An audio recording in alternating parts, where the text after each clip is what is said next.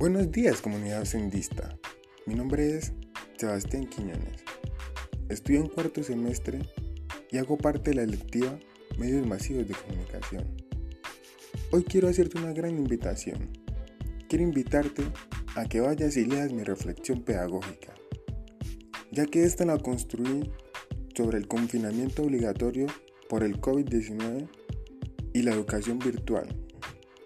Esta reflexión tiene como nombre Emergencia Educativa e Importancia de las TIC.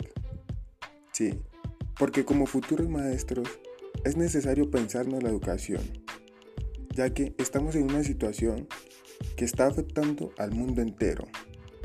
Necesitamos desarrollar capacidades y buscar herramientas tanto tecnológicas como pedagógicas para ayudar a solventar esta educación para poder seguir con los procesos.